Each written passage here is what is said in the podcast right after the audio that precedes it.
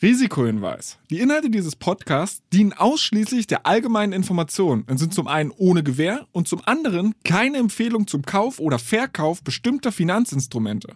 Es handelt sich hierbei nicht um Anlagevermittlung, Anlageberatung oder ähnliches. Ihr entscheidet selbst, was ihr macht. Beckers Bets, der Investment-Podcast mit Jan Beckers.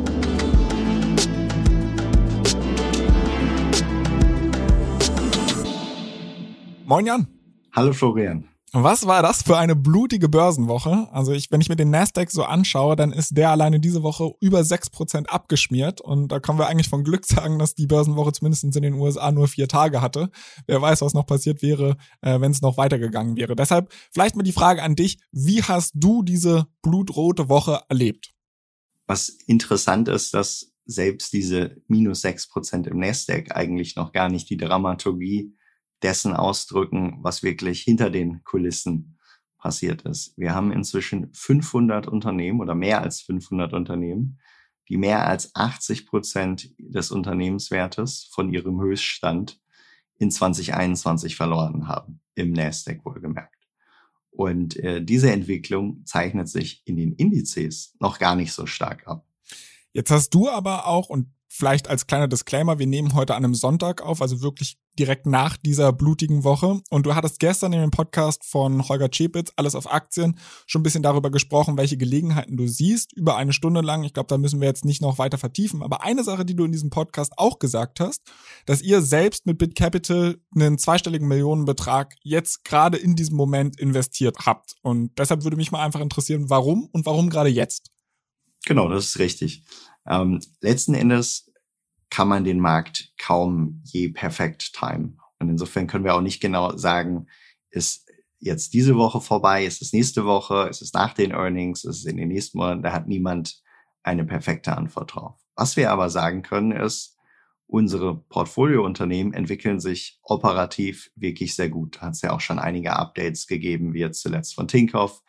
Ähm, und was wir auch wissen, ist, dass auf einen mittelfristigen Zeithorizont von hier die Returns dieser Unternehmen von den Bewertungen, wo sie jetzt angekommen sind, wahrscheinlich sehr, sehr attraktiv sind. Und insofern halten wir es einfach für clever, jetzt zu investieren. Wir können nicht sagen, ne, was passiert jetzt in dieser Woche oder in diesem Monat, aber wir sind absolut confident, äh, dass es ein guter Zeitpunkt jetzt ist, um in Tech einzusteigen und es wahrscheinlich, äh, ich sag mal, jetzt oder in den nächsten Wochen und Monaten der beste Zeitpunkt der, der nächsten fünf Jahre aus unserer Sicht, weil einfach so viele gute Unternehmen tief gefallen sind, obwohl die operative Performance stimmt und obwohl auch die Nachfrage nach vielen Produkten von Internetunternehmen in den nächsten Jahren auch nach der Pandemie stark bleiben wird. Ja, du hattest jetzt schon ein, zwei Mal das Stichwort Timing genannt. Äh, wenn ich mir jetzt deine persönliche Historie oder deinen persönlichen Track Record angucke, dann hast du das ja bisher zumindest recht gut geschafft. Also ich denke da an 2018, ich denke äh, an die Corona-Krise. Äh, jetzt aber an dem Punkt, also wie, wie stehst du generell zu dem, zu dem Thema Market Timing? Erstmal, was ist das vielleicht überhaupt und ist das überhaupt eine realistische Vorgehensweise? Genau, Market Timing ist eigentlich der Versuch zu sagen, okay, man investiert idealerweise auf dem Tiefstand und verkauft dann wieder auf dem, äh, auf dem Höchststand. Ähm, was natürlich in der Theorie hier wunderbar äh, klingt, ähm, was aber fast nie gelingt und äh, was eine komplett unrealistische Erwartungshaltung ist, dass das jemand hinbekommt und auch wiederholt äh, hinbekommt. Es gibt ganz interessante Statistiken dazu und da hat, äh, kann man auch mal nachgucken auf schwab.com, das Market Timing Work. Und da haben sie mal fünf Portfolien hingestellt. Über 20 Jahre äh, das gerechnet. Das eine Portfolio hat wirklich immer jedes Jahr das perfekte Timing erwischt und immer wieder auf dem Tiefstand jedes Jahr das Geld investiert. Das zweite Portfolio hat einfach immer zum ersten des Jahres, also einfach sofort Geld, was da war, investiert. Ich glaube, das dritte Portfolio hat dann immer auf dem schlechtesten Tag des Jahres investiert. Also immer auf dem jeweiligen Höchststand des Jahres alles investiert. Ich glaube, das, das, das, das letzte Portfolio hat dann einfach gar nicht investiert, weil es probiert hat, einfach immer äh, sich gesagt hat, es kommt noch ein günstiger Tag. Das war so ungefähr die, das Ding. Und das Spannende daran ist, selbst dieses erste Portfolio, das absolut unrealistisch, man erwischt 20 Jahre lang den besten Tag, hat am Ende nur 10% besser performt als das Portfolio, wo man einfach immer am ersten des Jahres äh, quasi, also als Geld da war, investiert wird. Und es gab auch noch ein anderes Portfolio, was auch gar nicht schlecht war. Das war quasi jeden Monat das Average Cost Portfolio. Das hat auch gut performt. Aber letzten Endes waren die alle sehr nah dran am Portfolio des perfekten Investors. Nur das eine Portfolio natürlich, das nicht investiert war, war weit, war weit abgeschlagen. Am Ende ähm, kann man dort sich sehr viele Zeitreihen angucken, die das immer wieder bestätigen. Und das heißt, die realistischste Erwartung und ist die Lehre gilt, Time in the Market, also investiert zu sein, schlägt in aller Regel den Versuch, den Markt wirklich zu timen. Ähm, das ist, glaube ich, die Grundregel, von der wir immer ausgehen sollten. Ja, zumal, also das Spannende ist ja nicht nur, dass wenn man investiert ist, dass man dann halt jemanden schlägt, der nicht investiert ist, sondern dass dieses perfekte Timing eigentlich gar nicht so viel Mehrwert bringt. Ne? Jetzt ist es aber so, ihr investiert ja jetzt gerade zu diesem Zeitpunkt. Ist das jetzt einfach, weil ihr, weil ihr Kapital rumliegen hattet und das ist quasi Jahresanfang? Es kam irgendwie die, die Management 4 rein und ihr habt gesagt, wir glauben halt einfach weiter an den Ansatz. Ist es, weil ihr Conviction gegenüber euren Anlegern auch signalisieren wollt oder seht ihr jetzt hier jetzt die perfekte Chance?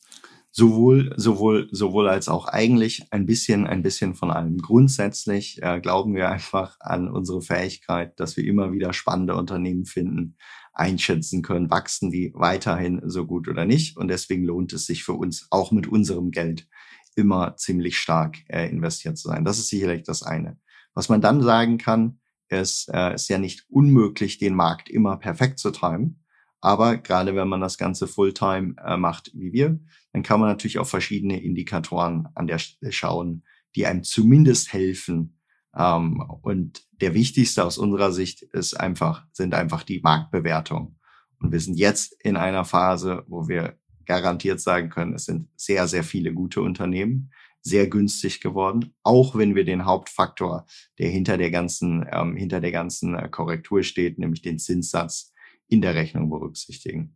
Und insofern, äh, auch wenn wir sicherlich nicht sagen können, wir treffen jetzt den perfekten Zeitpunkt damit, treffen wir wahrscheinlich einen ziemlich guten Zeitpunkt damit, jetzt nachzuinvestieren. Und auf der anderen Seite ist es uns natürlich auch wichtig, gerade für Anleger, die jetzt nicht so nah wie wir äh, am Ball sind, gerade dafür zu sorgen, dass die jetzt nicht ausgerechnet am wahrscheinlich mit einem der schlechtesten Zeitpunkte aussteigen, nämlich gerade dann, wenn alles eben sehr, sehr günstig ist.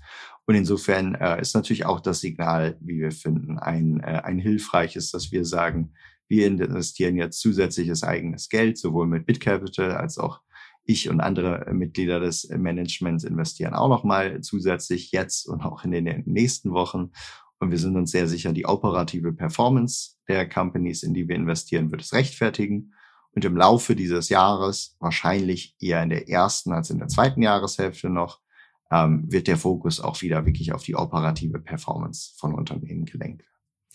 Jetzt hattest du schon so ein, zwei Indikatoren angeguckt, die ihr euch anschaut, insbesondere die Bewertungsniveaus. Aber was macht dich jetzt zum Beispiel so zuversichtlich, dass du sagst, okay, in der ersten Jahreshälfte könnte da wieder dieser Shift kommen, dass die Leute sich darauf besinnen, dass die Fundamentaldaten irgendwie entscheidend sind und diese, diese Stimmung, die wir gerade haben, dass alles abverkauft wird, vielleicht kippt? Grundsätzlich ist es so, dass der zinsinduzierte Abverkauf jetzt schon extrem stark ausgefallen ist. Also im breiten Marktsegment ist ja, glaube ich, noch, ich sag mal, okay, das ist jetzt noch nicht unbedingt allzu heftig.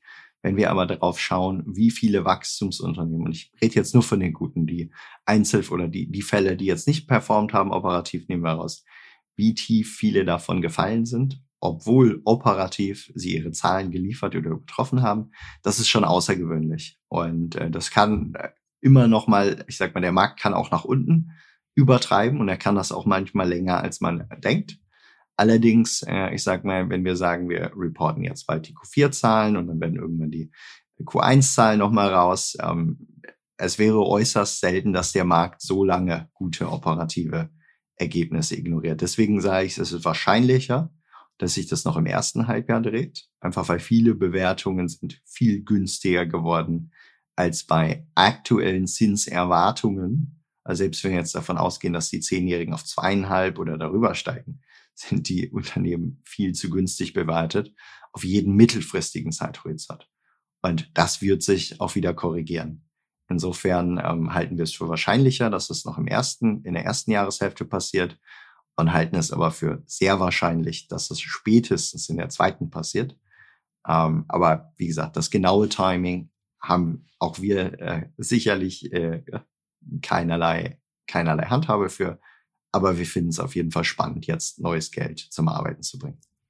Jetzt haben wir schon darüber gesprochen, dass ihr diesen zweistelligen Millionenbetrag investiert habt. Jetzt hast du in dem Nebensatz auch schon erwähnt, naja, okay, ihr werdet das wahrscheinlich auch zukünftig tun. Da jetzt einfach nur mal zur Klarstellung, welcher der beiden Typen bist du gerade? Also, dass du sagst, am, am Jahresanfang fange ich an, das komplette Cash, was gerade rumliegt, zu deployen oder macht ihr gerade selbst ein Cost Averaging?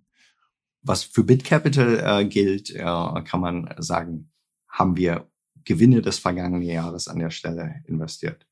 Ähm, was mich selber angeht, habe ich natürlich insgesamt ein breiteres Portfolio und glaube, dass Aktien einfach gerade so günstig werden, dass ich einfach zunehmend mehr dort reinschiebe.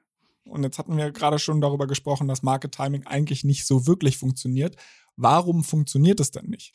Ich glaube, Makro äh, ist einfach so komplex. Das heißt, es gibt so viele verschiedene Einflussfaktoren an der Stelle, ähm, dass es mit ganz vielen Wechselwirkungen untereinander dass es total schwierig wird, daraus jetzt klare Ergebnisse abzuleiten. Das heißt, man kann vielleicht auf ein einzelnes Unternehmen ähm, einfach anhand vieler Indikatoren schon bestimmen, wie wird es sich operativ entwickeln. Allerdings äh, äh, den Markt genau vorherzusagen mit all seinen Strömungen ist nahezu unmöglich. Und gerade dann, wenn man sagt, alle möglichen Leute probieren das, die können ja nicht alle besser sein als der Markt. Das können ja sowieso äh, per Definition äh, äh, immer nur ein ganz kleiner Teil der, der Menschen besser sein äh, als der Markt. Und jetzt muss man sich einfach genau fragen an der Stelle, ähm, abgesehen davon, dass es insgesamt nur wenige Leute äh, schaffen und auch nicht immer konstant, sondern nur in wenigen Situationen, hat man jetzt selber gerade so besonders viele bessere Informationen als alle anderen Marktteilnehmer. Und das mag einem in einzelnen Segmenten immer wieder gelingen, aber bezogen auf die gesamten Makromärkte ist es sehr, sehr wenigen Leuten bis jetzt gelungen und empfiehlt sich einfach für die allerwenigsten Menschen, das wirklich aktiv zu probieren. Ja, und ich glaube, was man da auch noch ergänzen kann, ist einfach die Konzentration der renditestarken Tage. Ne? Also, dass man, dass man halt sagt, okay, man kann jetzt vielleicht den ein oder anderen Drawdown vermeiden, aber wenn man halt irgendwie, ich weiß nicht, die Statistik kennst du wahrscheinlich besser als ich, wenn man irgendwie 14 Tage der besten Tage verpasst hätte oder so, dann Genau, das ist ganz interessant, wenn man in einem Jahr nur etwa zehn die besten zehn Tage verpasst, ist die Rendite, die man am Ende des Jahres hat, wahrscheinlich nur noch in etwa halb so hoch. Und äh, grundsätzlich ist es kaum möglich, einfach dieses Mikro-Timing dann auch noch vorzunehmen. Okay, jetzt ist es so, man versteht diesen Punkt recht rational, du auch selbst, aber jetzt siehst du ja dann teilweise, also jetzt hast du ja zum Beispiel gesagt, okay, du hedgst deine Fonds oder hab, hast es jetzt ausnahmsweise in der, in der jüngsten Zeit mal gemacht. Wobei man ja eigentlich auch sagen könnte, okay, konsequent wäre doch das vielleicht gar nicht in der Form so zu timen, sondern dass man einfach sagt, okay, diese Phase durchstehen, nichts machen. Ähm, inwiefern spielt da vielleicht auch ein bisschen Psychologie mit rein oder welche Überlegungen stehen da sonst noch hinter? Ähm, das ist eine absolut legitime Betrachtung und man kann absolut diese Betrachtung verfolgen. Und es machen ja auch viele Fondsmenschen zu sagen, nein, wir hätten schon an der Stelle nie. Ähm, einfach weil man sagt, okay, es ist ebenso schwer. Ähm, wir hatchen immer nur dann, wenn wir denken, wir sehen etwas im Markt, was etwas Besonderes ist, wo wir glauben, das haben andere Marktteilnehmer vielleicht jetzt in dieser Signifikanz noch nicht so registriert. Und das war ja beispielsweise eben während Corona, als wir zu Beginn einfach früher diese Krise äh, kommen sehen, einfach weil wir uns mehr auf diese Daten konzentriert haben.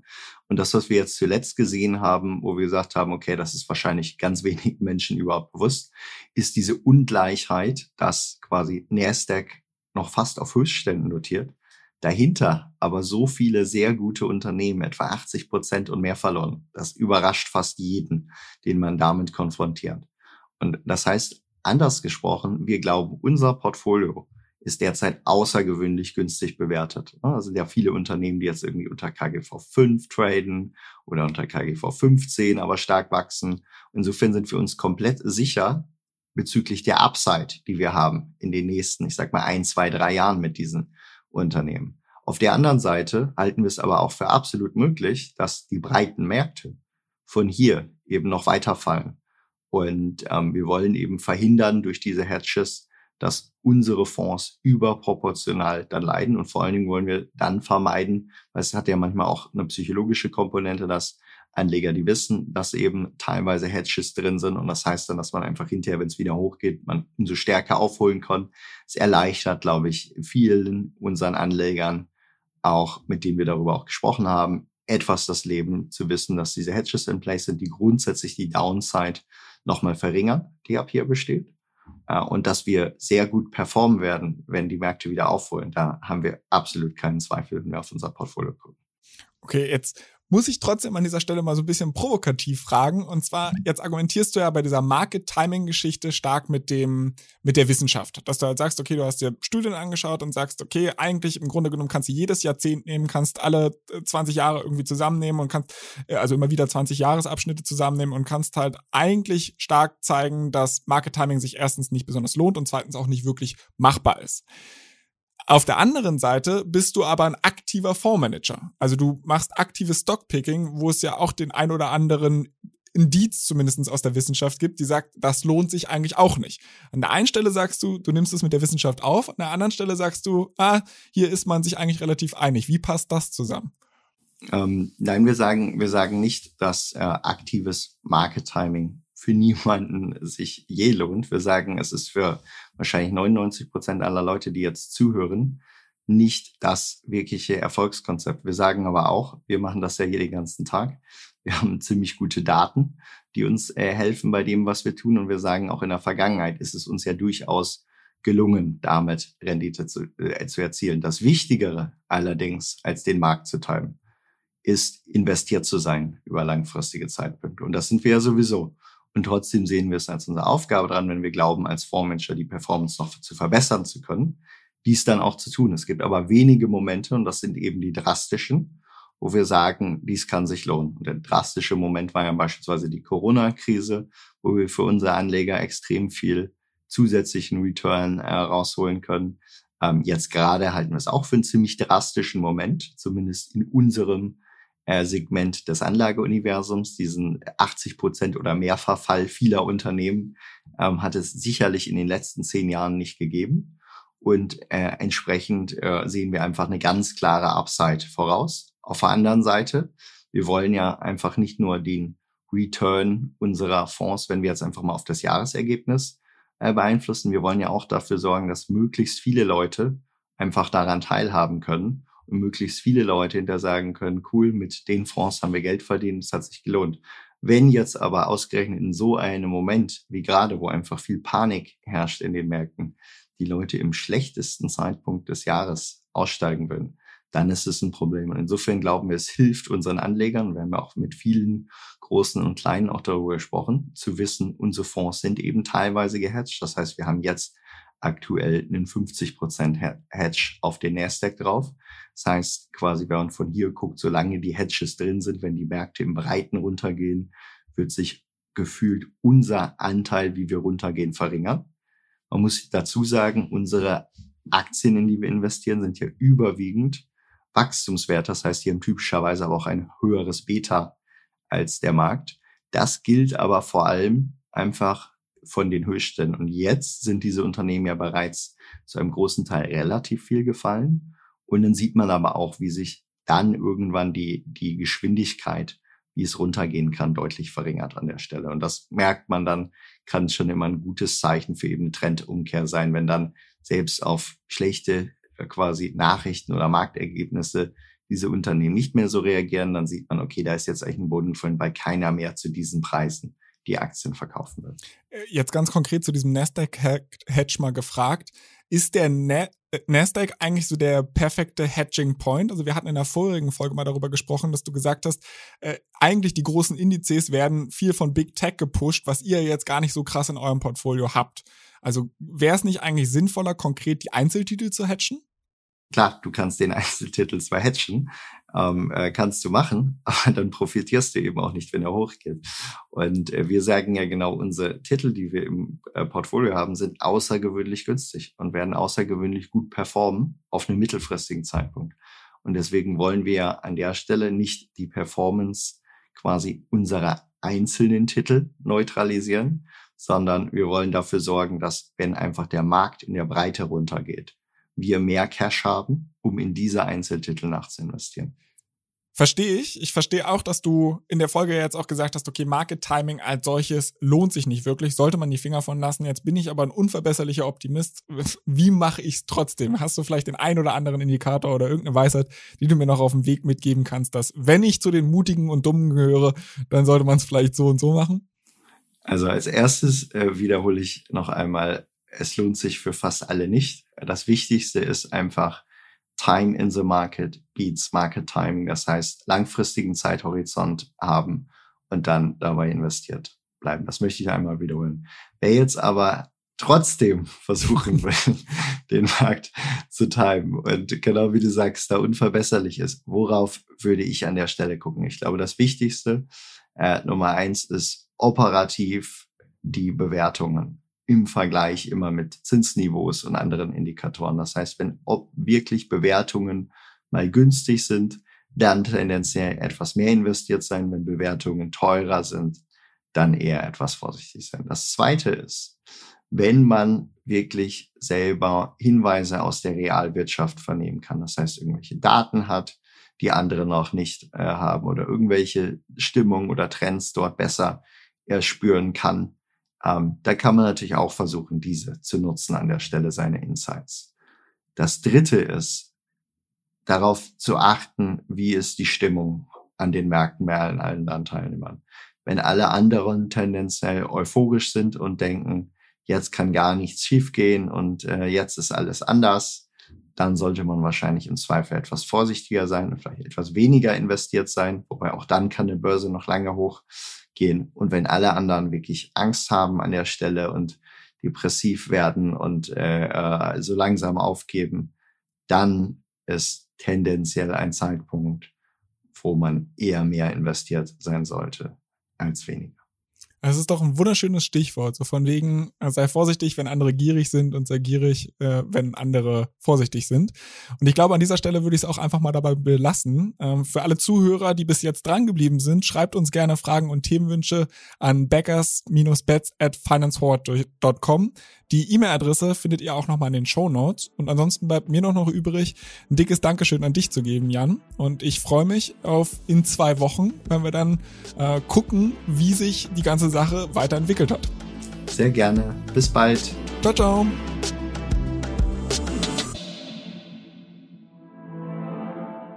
Dieser Podcast wird euch präsentiert von BitCapital und Finance Forward. Die Produktion wie auch die redaktionelle Verantwortung für die Inhalte liegen bei der Podstars GmbH.